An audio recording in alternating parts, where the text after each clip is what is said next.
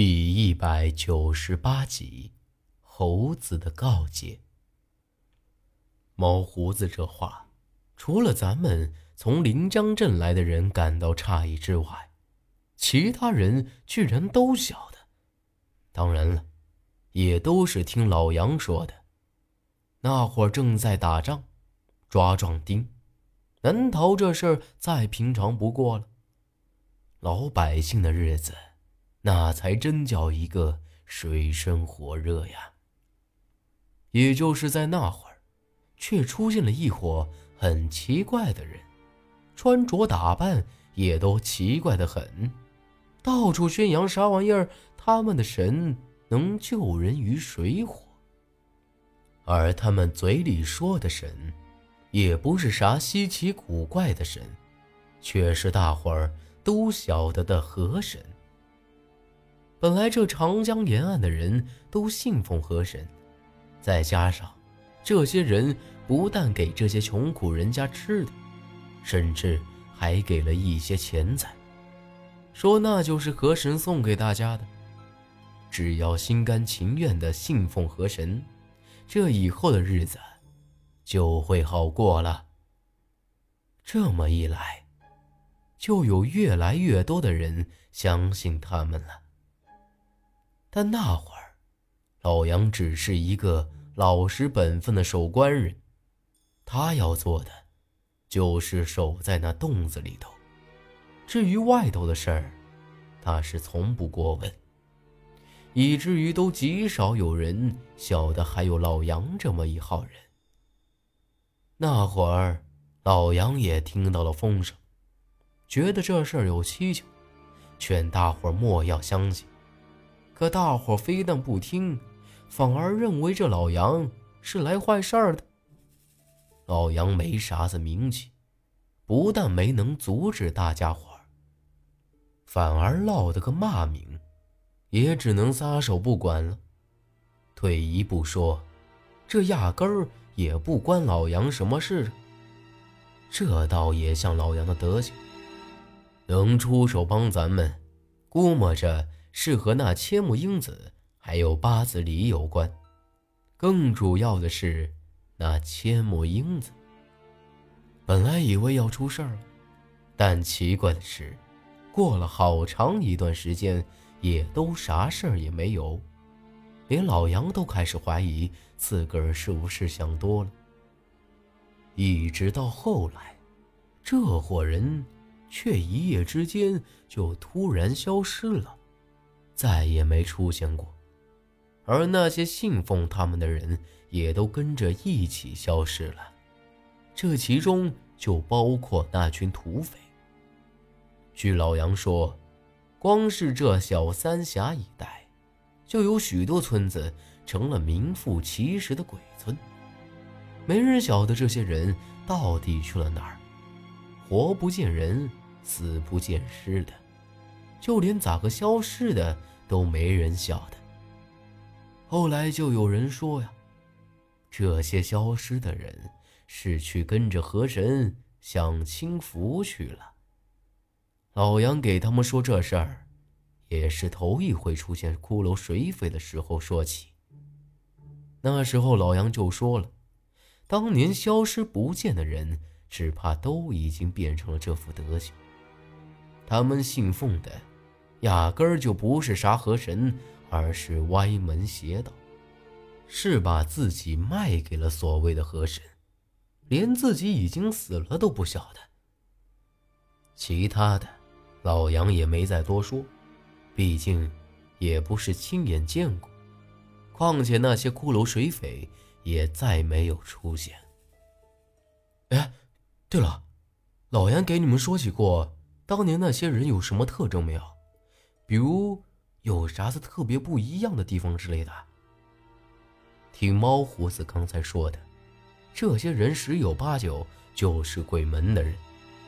猫胡子皱了皱眉，想了想，忽然一拍大腿：“哎，你这么一说，我倒是想起来了，杨爷还真提过这么一嘴，说这些人呐有一个石像，看起来。”就像一个七八岁的女娃娃，说那就是河神，信奉他们的人啊，还得每天烧香祭拜嘞。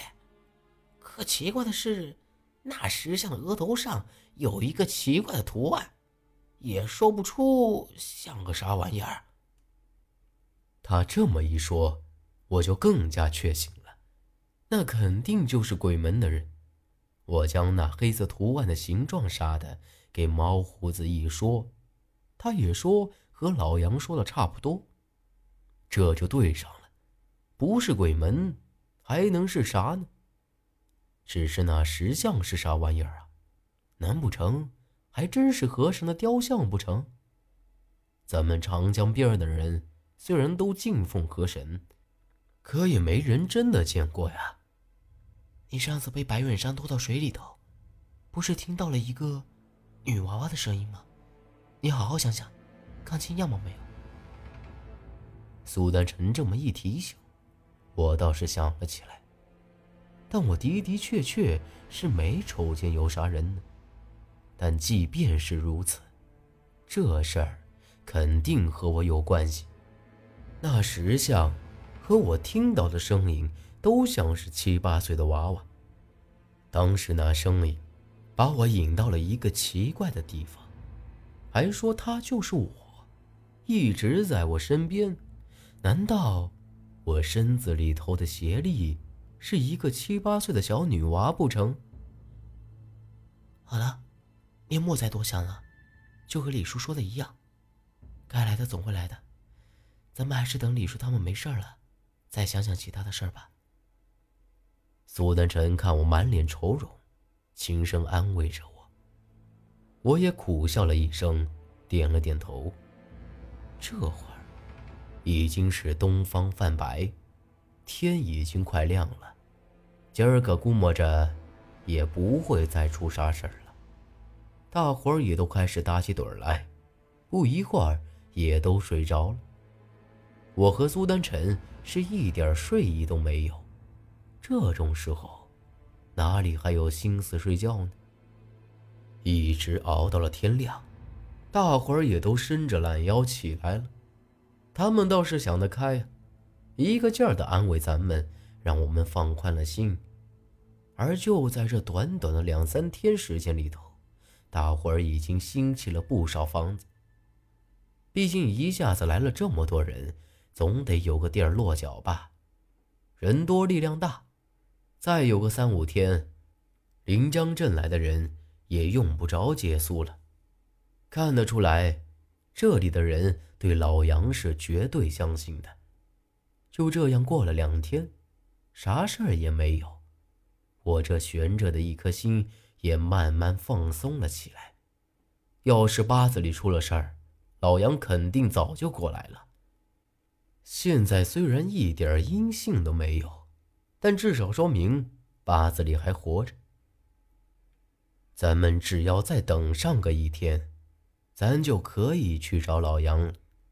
到了第三天，我和苏丹臣都很激动，只要过了这一晚，一切都好办了。一直到了后半夜的时候，大伙儿都睡沉了，我和苏丹臣也都开始迷糊起来。就在这迷迷糊糊之间，却被萧然给叫醒了。这睁眼一看。却发现猴子正站在咱们那木船上，冲我一个劲儿的招手，样子既焦急又像是很害怕。这下我是彻底清醒过来。猴子已经死了，这肯定就是他的鬼魂了，咋会出现在这儿呢？我赶紧跑到岸边。猴子，你怎？长青哥。快去救李叔！那人不是老杨，要杀了李叔。猴子很是着急，这话让我是一头雾水。虽然我能肯定，眼前这个鬼魂肯定就是猴子的，可咋个突然会跑出来跟我说这件事呢？经历了这么多事儿，我也不能仅凭他几句话就信了呀。长青哥。你连我都不信了吗？我好不容易才跑出来告诉你的。还有，那铁棺你一定要打开，不然连你也活不成了。猴子急得只是跺脚。就在我还拿不定主意的时候，却从这水底下忽然冒出一股黑气，将猴子的鬼魂给缠了起来。猴子一下子就像是被撕碎了一样，被拖到了江底下。